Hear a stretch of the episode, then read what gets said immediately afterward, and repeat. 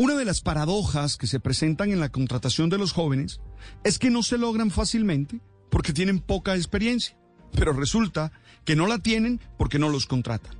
Es tan cierta esta realidad que según el estudio escasez de oportunidades laborales de Manpower Group, en nuestro país el 85% de los jóvenes tiene dificultad para encontrar trabajo y una de las principales causas es la falta de experiencia.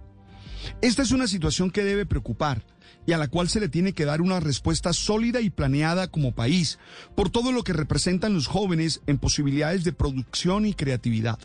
Una nación no se puede dar el lujo de despreciar ese aporte, porque esto sería comprometer su futuro.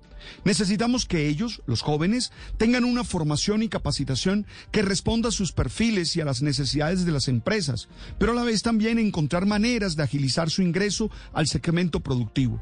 Aquí hay que comprender el impacto emocional que tiene para ellos el no sentirse incorporados en proyectos. Pero por otro lado, hay una cifra que preocupa, es la de los llamados NINI, es decir, los jóvenes que ni estudian ni trabajan.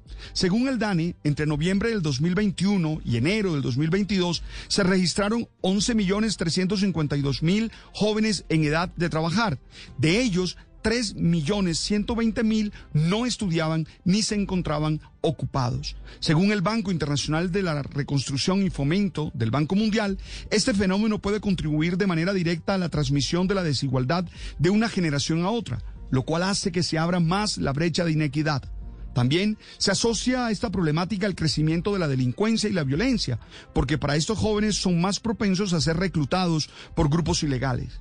Para América Latina, esto significa un riesgo, ya que según el Banco Mundial, si no se atiende el problema, la proporción de niños y personas mayores en relación con la población en edad de trabajar llegará pronto a un mínimo histórico. Hoy, cuando se piensa en tantos planes para responder a las necesidades de los trabajadores del país, este tema tiene que ser fundamental.